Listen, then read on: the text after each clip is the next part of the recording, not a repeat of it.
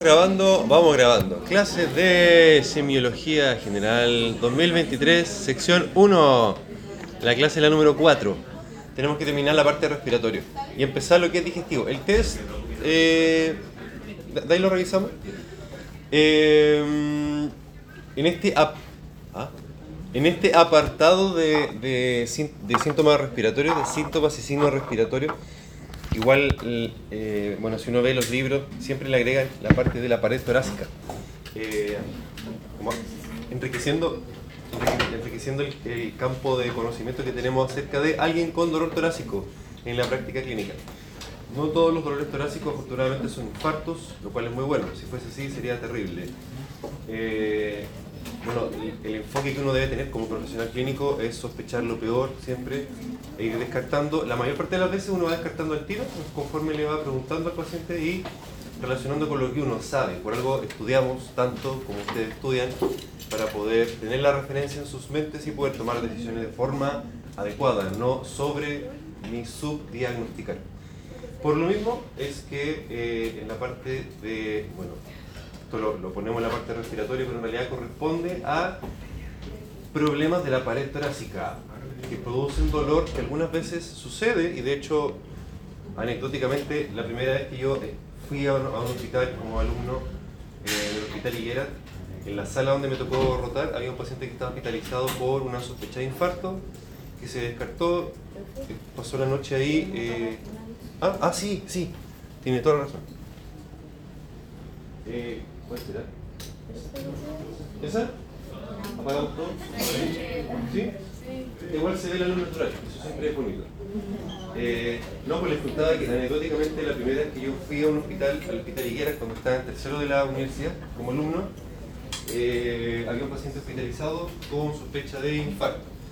Y se le había descartado en urgencia, se le tomaron los exámenes para descartar infartos, que eran cuáles? El de las enzimas. Ese, muy bien. Con eso se ve si que hay daño en el miocardio o no. Muy bien. Y eh, el paciente quedó hospitalizado sin una causa aclarada. Eso pasa harto, no sé si les ha pasado a ustedes mismos, algún familiar que está en estudio y puede estar dos, tres días hospitalizado una semana entera. Como que ahí queda, bueno, porque no, no siempre los diagnósticos se hacen de la primera. Eh, no siempre. Entonces, eh, ese día, por una cuestión de evolución de la enfermedad, en realidad, no, no fue ninguna maravilla. Eh, fui yo a examinar al paciente, le pregunté si estaba con dolor todavía, sí, todavía le dolía el pecho, ¿dónde le dolía? Aquí, y yo me, me di cuenta que le empezaron a salir estas manchitas rojas típicas del zóster. Entonces yo como, como pollo de tercer, de tercer año de la carrera, fui donde el doctor que está a cargo de la sala, doctor, esto puede ser un herpes zóster, ¿no? A ver si, ah, ya, sí, ya. Alta, al tiro, se me fue el paciente de alta porque no era un diagnóstico para manejar dentro del hospital, no es algo grave, sino que se puede manejar perfectamente ambulatorio, en la casa, en reposo, etc. Entonces se los, se los transmito porque uno con lo que va aprendiendo en la universidad ya puede ir teniendo experiencias de, de situaciones en las cuales se puede aplicar el conocimiento, ¿cierto? Muy bien, sí, sí, sí.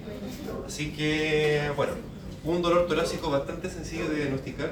Es verdad que ustedes, odontólogos, no van a pedir al paciente que se levante la polera en la consulta. Sería descabellado y sería hasta incorrecto, ¿cierto? Salvo que tengan el vínculo con el paciente. Si se conocen, si uno va trabajando con el paciente desde el enfoque de la salud familiar, eh, uno a veces va por así decirlo, traspasando ciertos límites, complementándose, digamos, con otras áreas y perfectamente puede uno hacer cosas que si no tuviésemos esa confianza y ese vínculo terapéutico con el paciente no se pueden hacer. Pero cuando uno lo construye, uno puede realmente eh, avanzar y hacer cosas a veces que parecieron descabelladas, pero en realidad son beneficiosas.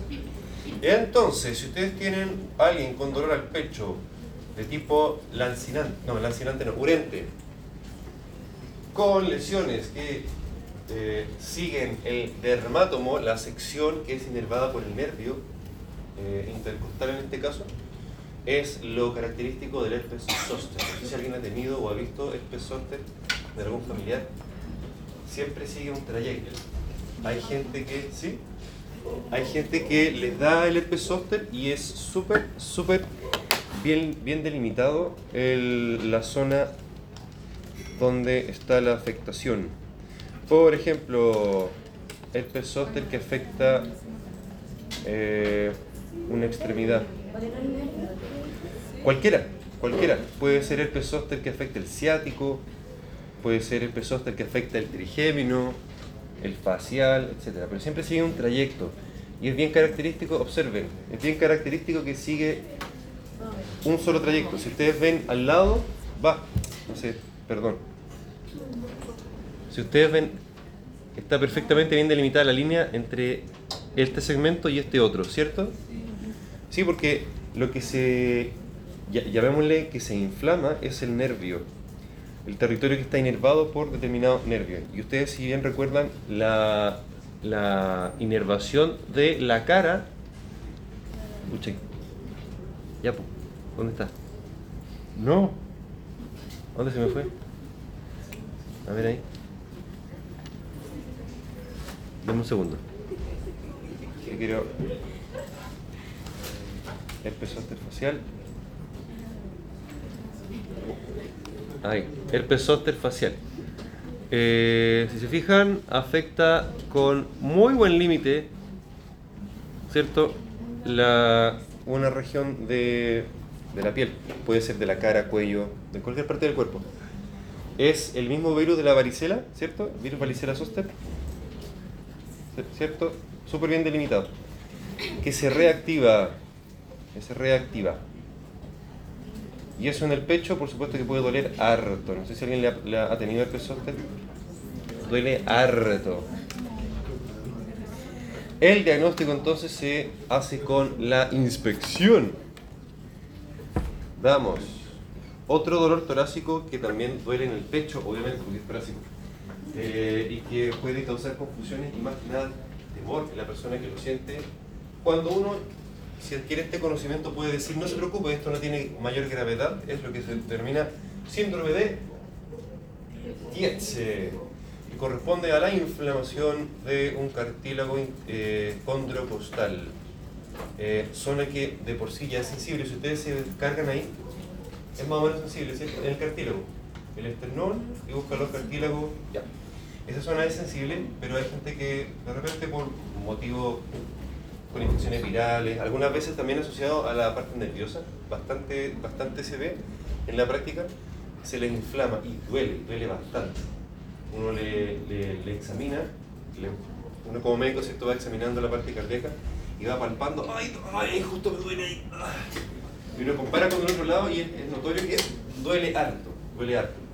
Claro, insisto, el odontólogo quizá no va a poder hacerle la consulta, salvo que exista la confianza, el vínculo terapéutico ya establecido con el paciente, pero al preguntarle, ¿y usted si se toca ahí? Uy, sí, me duele harto. Ya, hay uno como que puede ir teniendo ciertas luces para decirle, mire, no se preocupe, eso no es el corazón, eso es la costilla. Y ahí si ustedes ven la historia del paciente y ven si es que hay factores de riesgo para problemas cardíacos, hipertenso, diabético, fuma, perdón, si no hay esos factores, ya, pues con mayor razón, mire, no, si lo más probable es que no sea nada de su corazón que esté sanito. Vaya al médico para hacerse exámenes si necesita, pero yo le puedo decir en base a mi conocimiento que no, no es para asustarse. Qué mejor que un profesional de la salud le diga a uno que, ¿cierto? ¿Sí o no? No, pero, pero ahí ustedes saben comunicarle al paciente, por eso estamos aprendiendo todo esto y además que todos tuvieron comunicación oral y escrita. ¿Cierto? Y lectura crítica y pensamiento crítico. Avanzando en la línea del dolor torácico. ¿Se acuerdan que cuando el pericardio se inflamaba, eh, dolía de, una forma que el paciente buscaba ponerse en una posición que la, el pericardio no se rozara? Lo mismo sucede con la pleura, la cobertura de los pulmones, ¿cierto? Las membranas celosas que cubren el pulmón y se adhieren al pulmón por una parte, pero también a la pared torácica.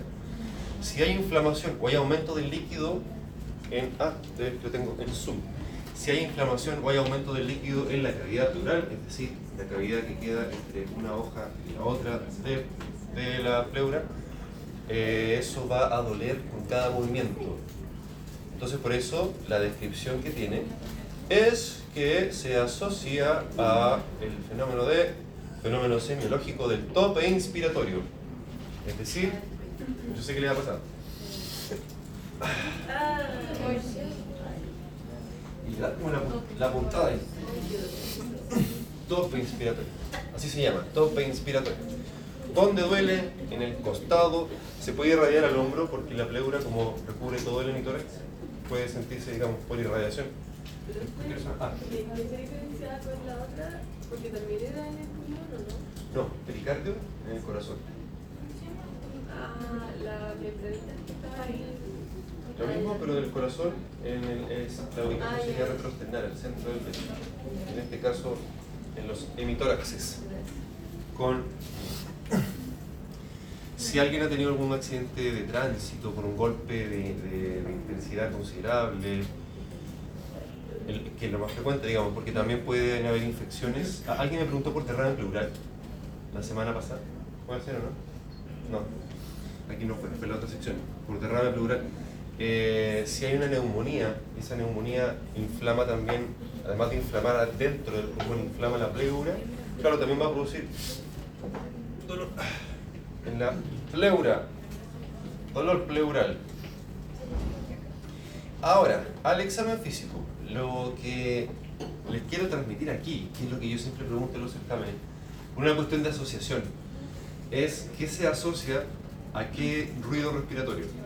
Porque todos tenemos ruidos respiratorios normales. Cuando uno respira, cuando el doctor les pone el... ¿Cierto? Uno, uno escucha algo. Ese algo, ese algo son ruidos normales, digamos, pero también busca ruidos anormales. Ahora, eh, antes de pasar para eso, recuerden que solo con la mera inspección, es decir, con observar al paciente, uno ya obtiene cierta información de qué es lo que puede estarle pasando, qué antecedentes tiene, etc. Entonces, uno, como va a ser profesional clínico, como va a operar gente, como va a meter gente a pabellón, como le va a poner anestesia, tiene que estar seguro que la persona está sana. Entonces, ver el comportamiento de, por ejemplo, los movimientos respiratorios, también puede ser decidor. Una persona que está en el sillón dental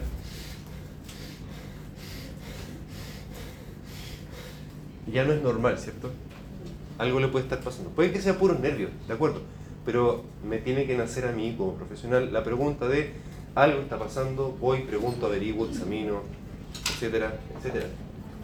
Eh, forma de la cavidad torácica. Es necesario siempre tener la normalidad para uno tener la referencia en la mente de cuando es algo anormal. Por ejemplo, tórax en tonel. Tonel significa barrilito. Eh, las personas que tienen por años y años eh, problemas obstructivos de la vía respiratoria, EPOC, en algunos casos fibrosis, aunque la fibrosis de otro tipo de, enfermedad, eh, asma también mal controlada de forma crónica, personas seculadas de tuberculosis quizás que están muy afectadas. Con el tiempo el tórax en lugar de tener la forma que todos conocemos de la caja torácica eh, se, eh, se amplía, se aumenta el diámetro anteroposterior, diámetro, no que- aumenta el, sí, digamos el diámetro anteroposterior y también eh, lateral del tórax, tórax en tonel, un barrilito, porque hay secuestro de aire crónico, que es el fenómeno que pasa cuando uno tiene asma, el aire no sale, cuesta que salga, cuando está descompensada la enfermedad, Eh, cuando está compensada todo bien, pero cuando está descompensada hay una obstrucción a la salida del aire. Por eso es que se va dilatando esto de forma crónica. La persona con eh, tórax en tonel. Pectus, excavatum y carinatum del latín. Excavatum, excavado, ¿cierto? Carinatum, de carina de como de protrusión, creo. Eh, hay que señalar que estas dos, digamos las alteraciones, en realidad no son alteraciones, son variaciones normales es normal, es perfectamente normal y una persona perfectamente sana puede tener esta forma excavada o prominente del esternón. Eh, a veces puede ser también motivo de duda, uno mismo, sobre todo en niños, cuando uno está en desarrollo, puede que eh, conforme se va llenando, entre comillas, la cavidad torácica, puede que sea más evidente, por así decirlo, este tipo de cambios de forma, no quiero decir alteración, porque como digo, es algo normal, es algo- perfectamente normal salvo algunos casos en los cuales, además de esto, hay problemas neurológicos, problemas de nacimiento. eh, ustedes piensan, a lo mejor niños que están en la Teletón por algún problema neuromotor, parálisis cerebral, etc., ahí ya cambia la cosa. Pero una persona que llega a la consulta y me cuenta que no tiene ningún antecedente de ninguna enfermedad y, que corren los maratones todos los años y que sus papás son todos sanos, sus papás, los 20 papás que tienen son todos sanos eh, y tiene una, una alteración en la forma del tórax, no tiene por qué ser una enfermedad. Eso también hay que tenerlo presente. Profe, eh, pero son ambos el carinato se considera normal, sí, absolutamente normales. Bueno, puede ser porque por una razón estética sí genere malestar en la persona, pero no desde el punto de vista funcional, o sí, ni funcional ni, ni médico. Pero es que que- el ah. es como el pecho paloma, ¿qué le dicen? ¿Ah? ¿El pecho cómo? Como el pecho como de paloma. como- Podría ser, sí. Es que Sí. yo conozco gente igual que nacieron, se desarrollaron así Sí, y que gesticulan como pechito de paloma, porque como que solamente esta parte tiene Sí, que como justo. el esternón prominente hacia afuera, Ah. hacia afuera, o el excavatum hacia adentro. Eh, entonces, eso también para tenerlo presente. Ustedes que van a ser cirujanos saber que eso puede ser perfectamente normal. Eh, insisto, nosotros trabajamos con seres humanos vivos, por tanto, eh, si yo veo que está sano, que está sanita esa persona y respira normal, con calma, a mí también me da calma de ver que está sano, que puedo entrar a pabellón, pero si respira muy rápido o respira muy profundo, como el, el caso de una enfermedad que es súper frecuente, eh, como lo es la diabetes mellitus, particularmente en niños, la diabetes tipo 1, frecuentemente debuta con complicaciones agudas, con cetoacidosis. Entonces, a veces, cuando los pediatras, siempre- los pediatras que son los que más ven esto, por supuesto, siempre cuentan que no es raro encontrar un niño eh, que lo mandaron porque, no sé, eh, se hizo exámenes por cualquier motivo y en la urgencia está sentadito, de lo más tranquilo, con la glicemia como en 600 y, y acidótico, acidótico por el fenómeno de la cetoacidosis en la, en la diabetes tipo 1 y claro, con Eso es para compensar. la compensación, muy bien, el buffer respiratorio, muy bien, ¿se acuerdan? del fisio? El buffer respiratorio de la, para compensar la cetoacidosis que produce la acidosis del pH. Entonces, insisto, para que seamos mirones, para que seamos preguntones y mal pensados. Esa es nuestra labor, básicamente. Eh, hagamos un ejercicio con sus compañeros de al lado. Tóquenle el pecho en, en la zona donde uno pueda acceder a la pared torácica. Puede ser acá detrás de la escápula, por ejemplo, entre la, entre la columna y la escápula. Y pídanle que diga en voz alta la palabra donde lo. Ah, no. 33. Eh, la maniobra que se ocupa típicamente. 33. Usted va comparando de un lado al otro. Un lado otro. La partida. Lo normal. Ya, pero con-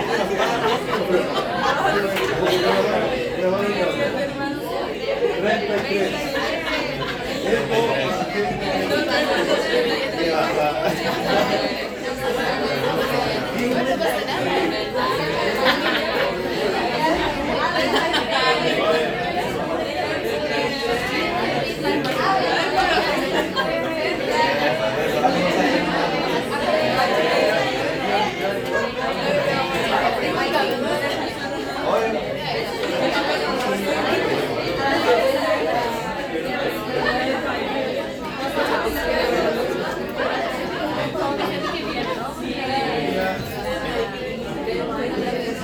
Atención por acá. Uno va, idealmente con la misma mano va comparando a un lado y al otro, bajando, ¿cierto? Lo, lo normal es que vibren igual a un lado, ¿cierto? Cuando hay un foco, cuando hay un foco de neumonía, como hay conde- condensación, es el fenómeno que se escribe, como hay condensación, es decir, hay líquido dentro de ese pulmón, el- en el agua el sonido se transmite más rápido o menos rápido. Más rápido, las vibraciones acústicas en el agua se transmiten más rápido. Entonces si yo voy buscando la vibración vocal de la persona eh, y en un lado vibra claramente mucho más que en el otro, o ahí hay un posible foco de neumonía. También, si yo voy palpando y en un lado no siento nada, en otro lado siento perfectamente bien la vibración del sonido de la voz en la pared torácica, es porque ahí puede haber algo que está obstruyendo la vibración. Una ocupación en la cavidad pleural, un tumor, una deformidad también, una secuela por un accidente, no sé, pero hay algo. Imagínense que estas son maniobras que nuestros antepasados profesionales clínicos ocupaban cuando no había tanta tecnología como ha habido en la última década de forma explosiva. Eh, en todo caso, esto también es la ciencia en el fondo de nuestra pega, o sea, uno trabaja con seres humanos, es más importante el ser humano que la máquina. Entonces yo, uno, uno como clínico también aprende a hacer maniobras de examen, de examen físico básicas, súper básicas. Pero ante la duda, si es que queda la pura embarrada, estalla la guerra mundial y hay que salir a atender gente a la calle, bueno, esto, esto lo vamos a tener. Lo otro ya no, yo lo otro no. Percusión es otro- otra maniobra que uno ocupa el examen físico para ver cómo está la calidad del sonido, a partir de la cual uno puede decir, aquí hay algo. Y básicamente lo que uno hace, justo así, uno pone un dedo, un dedo para no confundirse, eh, y con la otra mano percuto sobre ese dedo en alguna cavidad. Búsquense ustedes mismos un espacio intercostal debajo de la clavícula, busquen el segundo o el tercero más abajo espacio intercostal y en un movimiento que parezca un martillo. ¿sí? Ay, ¿Le- ¿Qué le pasó? ¿Qué le pasó?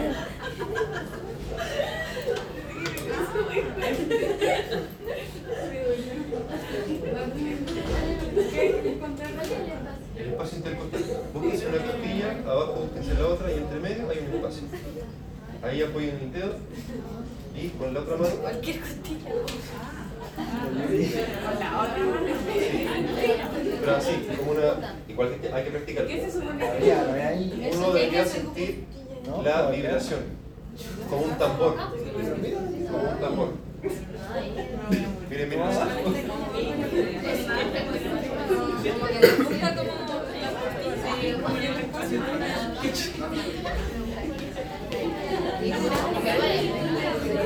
Está, está igual. Entonces, si se comparan de un lado para el otro, debería sonar más o menos igual. Salvo cuando uno va bajando del pulmón izquierdo y encuentra el corazón. Si ustedes, si ustedes percuten donde está el corazón, va a sonar distinto que donde está el pulmón, el aire. Va a sonar más apagado el corazón.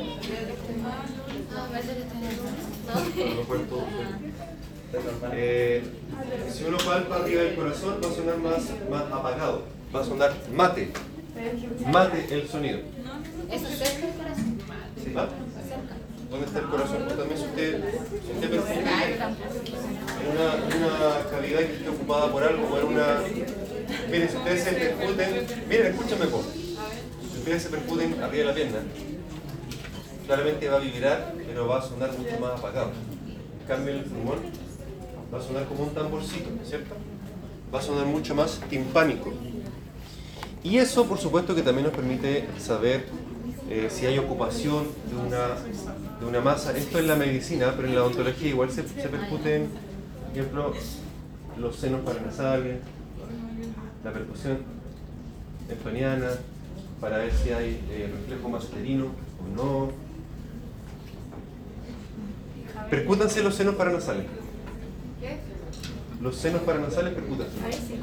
No, pero con la, con la técnica, pues. ponen el dedo, el dedo plexímetro se llama, y con la otra mano, así, en, como un con el crucero.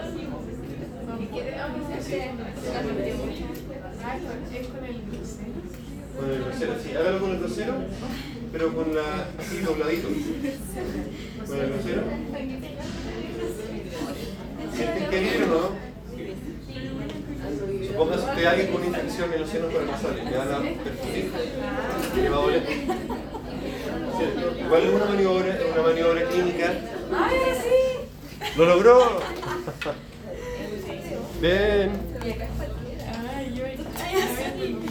Bueno, y la ocultación obviamente que es lo más, lo más, lo más clásico, ¿no? Lo que uno siempre le llama más la atención cuando le, le pasan el ponente. Eh, hay algunos ruidos agregados que son los que yo quiero que eh, conozcan por, por motivos más, más cerca, más cerca.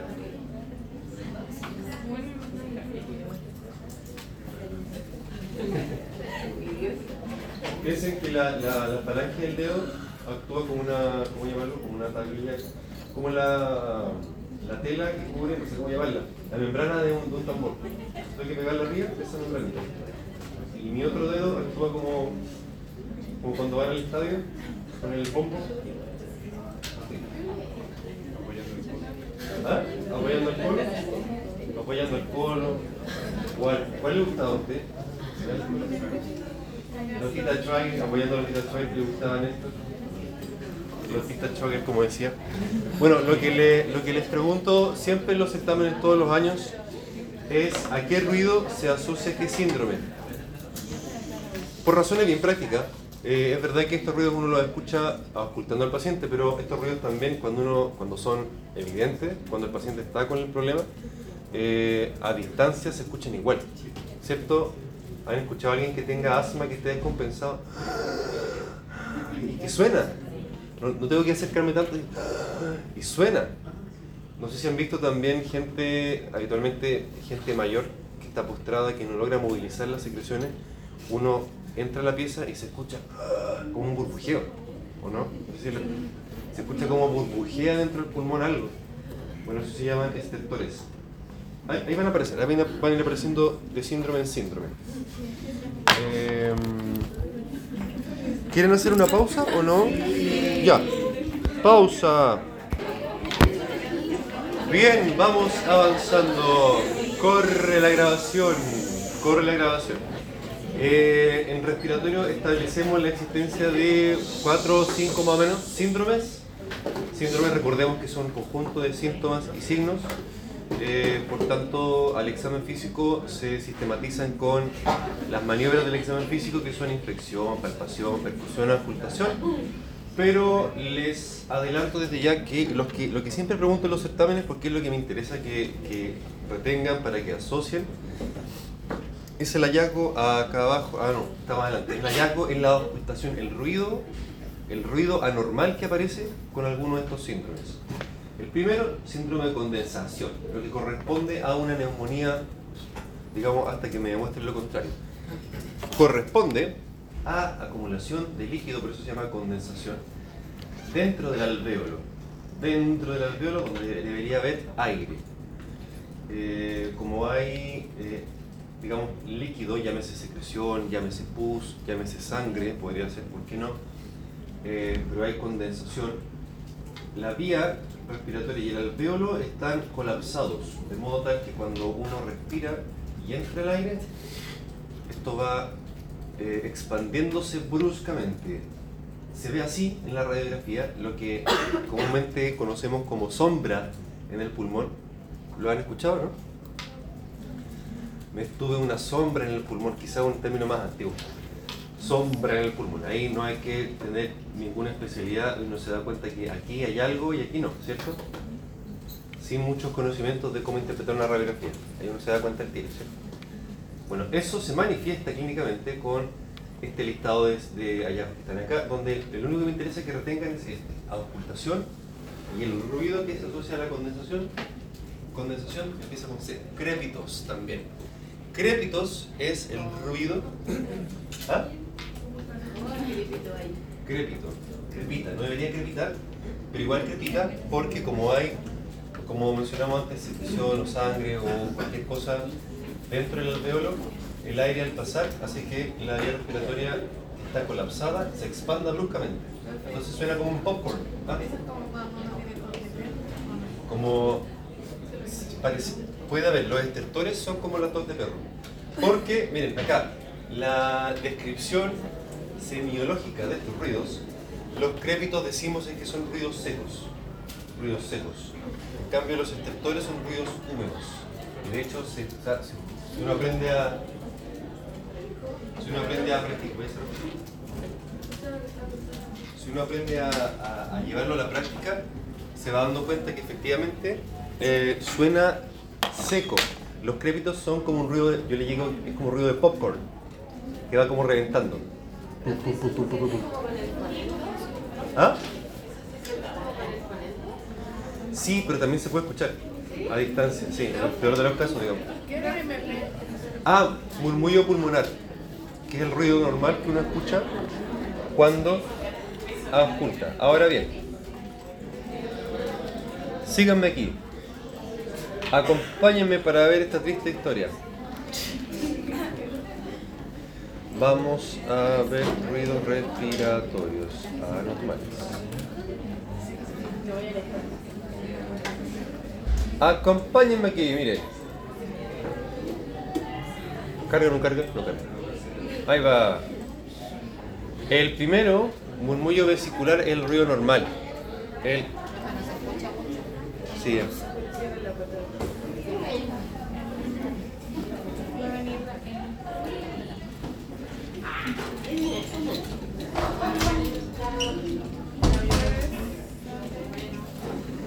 Atención, los ruidos que van a aparecer en la diapo, que son los que les voy a pedir que aprendan, como digo, para asociarlos con determinados síndromes, son los siguientes.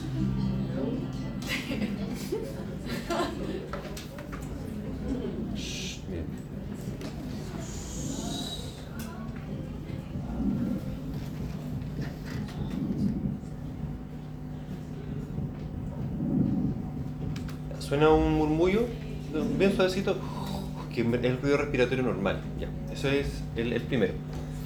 Eh, el crépito, ¿dónde está? Busquémoslo, busquémoslo, busquémoslo. El crépito o los crépitos. Ah, aquí está. Son ruidos secos, son ruidos secos y suena como un popcorn. Si uno, si uno estudia los libros, describe que es como frotar pelo. O sea, usted agarra un mechón de pelo y lo frota, debería sonar más o menos como eso. Atención a la prueba de sonido.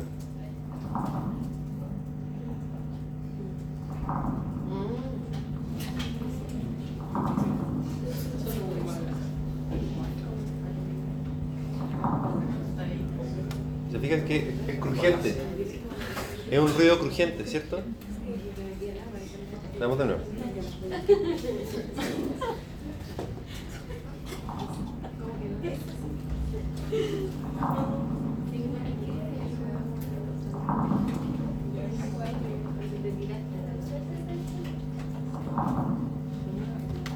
Pero ¿por qué dice agua seco? ¿Mm? ¿Por qué dice agua? Porque, eh, hay- como dice, con la apertura brusca de dos compartimentos en interfase agua-aire. O sea, está colapsado porque adentro hay eh, líquido, secreción, etc. Y entra el aire bruscamente. Entonces, era seco. un burbujeo. ¿ah?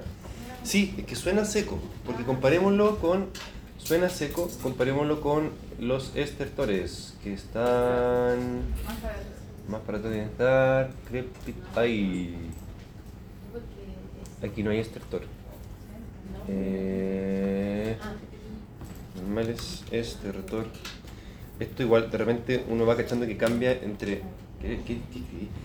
Uno, uno cacha que va cambiando como de país en país. En México y en Chile decimos cosas distintas. Eh, 20 bet, apuesta gratis para nuevos jugadores. Chile 20.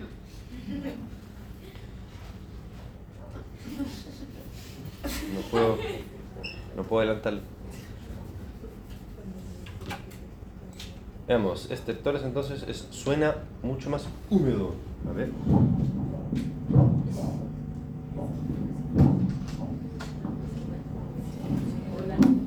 ¿Lo sintió o no? Un ruido que suena mucho más mocoso. Suena mucho más mocoso que el anterior.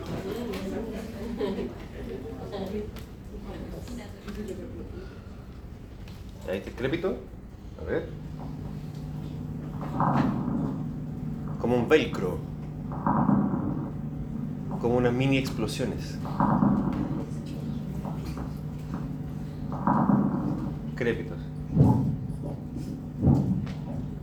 Suena mucho más burbujeado, más mocoso, ¿cierto?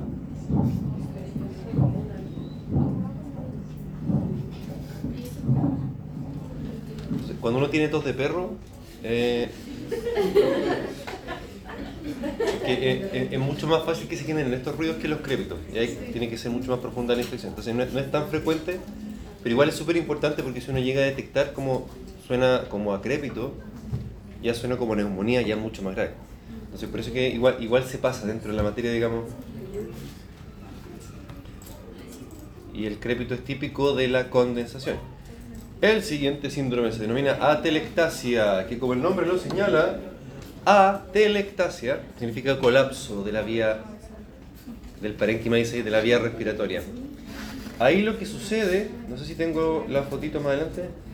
A ver. Lo que sucede es que los alvéolos están colapsados.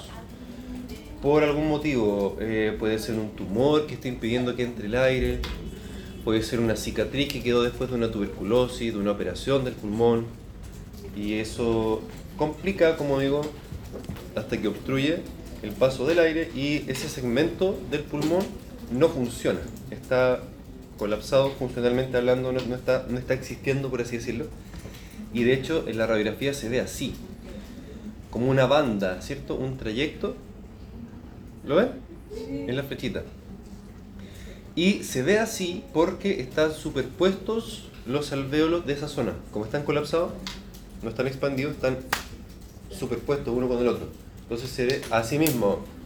Entonces se ve mucho más concentrado, por así decirlo, la, la masa en esa zona y se ve esa, ese trayecto, esa banda atelectásica del parénquima. Y eso, el ruido al que se asocia la atelectasia, es bien, bien lógico. Si no pasa el aire, no hay ruido. Por lo tanto, hay silencio, disminución o abolición del murmullo pulmonar. En el peor de los casos, uno puede ver que a la persona no se le expande o le cuesta más expandir el pulmón. Dependiendo de la, del compromiso. O sea, si alguno de nosotros tuvo alguna bronquitis muy intensa en algún minuto, puede que haya quedado algún daño y eso hace que se haya colapsado parte del, del parénquima. Puede ser, puede ser. Pero lo que sucede es que disminuye el sonido que hace el aire al pasar ahí porque no está pasando el aire, básicamente. Como dice ahí abajo, disminución o abolición del murmullo pulmonar. La ocupación pleural, y primero mencionamos ocupación pleural porque puede ser de distinto tipo. Como el nombre lo señala, es ocupación del espacio pleural por algo. Algo que puede ser un tumor, sí, pero más frecuentemente puede ser líquido, como cuando hay derrame pleural. Eh, ¿Dónde está? Bueno, esa es la pleura, ¿cierto? El espacio. ¿Qué pasó? Hay ocupación de ese espacio por líquido, que puede ser sangre, puede ser derrame porque hay una neumonía y eso inflama también la pleura y eso a su vez hace que salga líquido en la pleura. O puede ser también aire, cuando hay accidentes, por ejemplo accidentes de tránsito, entra aire, donde no debería haber aire, sino que debería estar junta una capa de la pleura con la otra. Y eso se llama neumotórax. Y si uno percute el tórax, como está inflado, porque hay aire donde no debería haber, uno lo percute y suena timpánico, timpánico. Y bueno, si uno pudiera ocultarlo, se daría cuenta que ese ruido no se, a ese lado no se escucha nada porque hay aire entre el pulmón y la pared torácica, donde yo estoy poniendo el fonendo, entonces no se escucharía nada. Pero lo, relevante acá es que se escucha si uno percute timpánico. Y si tengo un lado, supongamos que me caí andando en bicicleta, o en moto, o haciendo canopy, no sé lo que sea, y me fracturé una costilla y se me lesionó la pared torácica y entró aire. Eh, y yo voy a, hacer primero auxilio, ¿ya, ¿ya tuvieron primero auxilio? ¿O no? Todavía no. Ya, no, ya. Yo voy a, la, a la escena del crimen y veo que la persona está en el piso, la quiero ayudar y voy palpando, percutiendo y voy cachando que en el lado afectado hay timpanismo, hay un neumotórax a ese lado, porque hubo una lesión que pudo, pudo hacer que entre aire del exterior hacia afuera, pero habitualmente es al revés. Se, eh, entra aire desde los bronquios hacia la pleura, por una lesión del bronquio. Eh, el fenómeno igual es que se acumula aire en la cavidad pleural y eso obviamente hay que tratarlo de urgencia. No hay que dejarlo ahí nomás, no paracetamol para la casa, sino que mandar urgencia a ese paciente para que sea resuelto por un cirujano. Aire, en la cavidad pleural, ¿cierto? Y como ustedes se imaginan, mirando la imagen, si entra aire donde no debería haber aire, ¿Dónde está la flechita ahí? Si entra aire donde no debería haber aire, ¿qué pasa con la flecha? Se me arrancó. Ahí va. Ahí donde no debería haber aire, estoy haciendo que se colapse este pulmón, ¿cierto? Y al colapsarse ese pulmón, se está desplazando la tráquea, se está desplazando el corazón hacia este lado, se está colapsando este otro pulmón. ¿Y eso será grave o no será grave? Lo es. Así que debe ser identificado primero que todo. Por eso es importante que lo conozcan. Identificado para poder... Profe, ¿y cómo suena el? ¿Ah? ¿Cómo suena el? Eh, lo mismo que... Pero más fuerte, más intenso, más grave, podría ser, Eh. Por eso tiene que practicarlo. Por eso practíquese. Por eso digo que que practicar. Esto se aprende, se aprende haciendo, se aprende haciendo. Se aprende haciendo, se aprende practicando, se aprende percutiendo, se escucha su usted, escucha la compañera.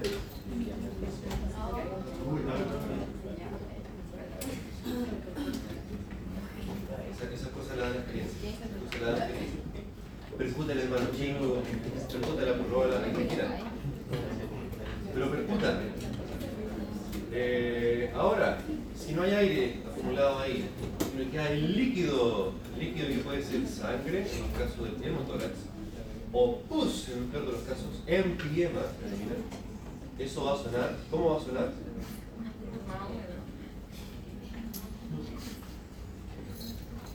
¿Cómo se llamaba cuando no sonaba timpánico, sino que sonaba más apagado el sonido? Mate, muy bien. Normalmente uno percute el pulmón y sabe que va a sonar como un tamborcillo, ¿cierto? Pero bueno, si hay mucho aire, el tambor es más grande, estoy tocando un timbal, mucho más amplio, ¿cierto? Va a sonar más pum, pum. ¿Cómo va a sonar?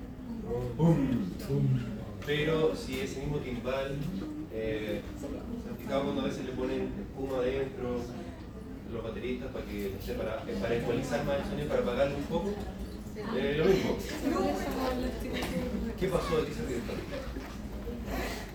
Eh, va a sonar más apagado. Ese, ese sonido apagado se denomina mate. Mate. Como el mate, el mate paraguayo. No, pero dice, sí, no es paraguayo. El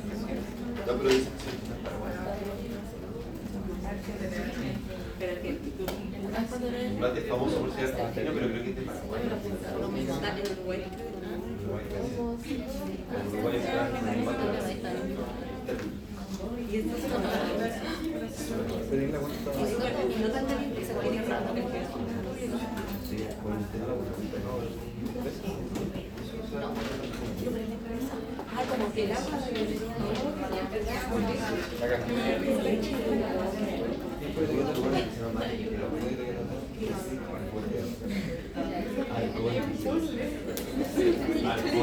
Dígame, dígame, dígame. ¿Se le va a hacer después la mente para... Sí. ¿Lo va a hacer alternativa? Sí. Profe, ¿no saben de qué es el presupuesto? Porque sabemos que es pero no sabemos de qué es. Eh, próximo creo que no lo hago yo. sí. Ah, que ya sabía. Ah, Sí, sí, el, el enfermero creo. El enfermero. Y después de lo del enfermero, ahí, ahí tocan los victorias clínicas. Tenemos. Vamos a tener. Vamos a tener actores inspirados, ¿verdad? La hipótesis, ¿no? Mira ahí, así. Pero no, al final se me fue el tiempo. Bueno, bueno, miren, otro síndrome que se asocia a un ruido. La obstrucción bronquial, como bien el nombre lo señala, está obstruido el paso del aire, no puede salir el aire. Por tanto, el bronquio, como está eh, así, achicadito, está obstruido, no, quiero volver a ocupar la palabra. Eh, el aire, en vez, de, en vez de emitir el sonido habitual, emite un sonido como una flautita, como de un gatito.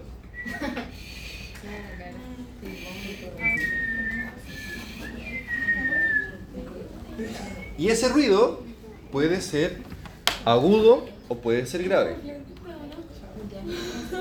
Ese ruido puede ser agudo o puede ser grave. ¿Y qué cosa? Según usted qué. No se ponga patúo.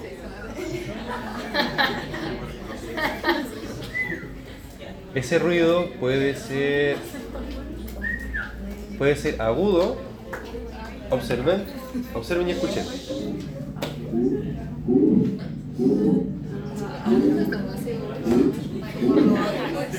¿Ah? No, pero así suena, ¿de verdad que suena? Yo sí, que llevo años practicándolo. Sí, sí, bueno, depende de la causa, pero. Sí, sí, sí.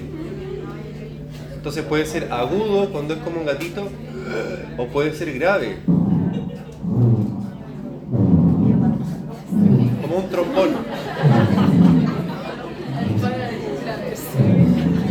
¿Ah?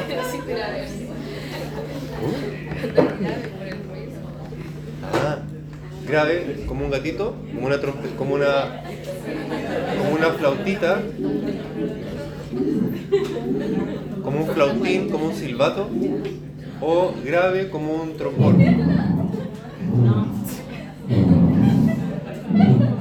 Como una tuba. ¿Qué pasó?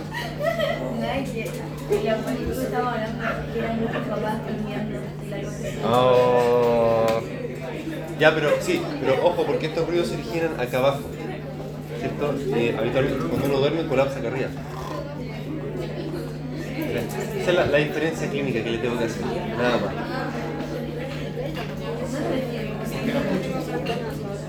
Ya, ahora, respecto de los ex- exámenes complementarios. ¿Ah?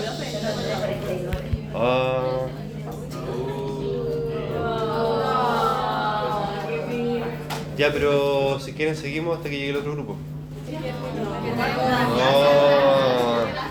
Ya, estamos en la hora, se me fue el tiempo, así que... Pero no importa, después, después seguimos... Ya, es que quería, quería repetirlo. Ahora. Sí. No, pero estamos en el tiempo, no. No, vayan a descansar. Sí, estamos la- son las 9.50. Ya, hagamos, hagamos la. Ya, los que puedan, los que quieran. Los que puedan y los que quieran, vamos a hacer una segunda oportunidad.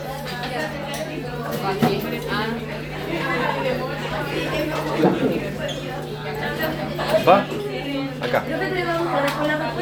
Sí, ya la próxima vez. Eh,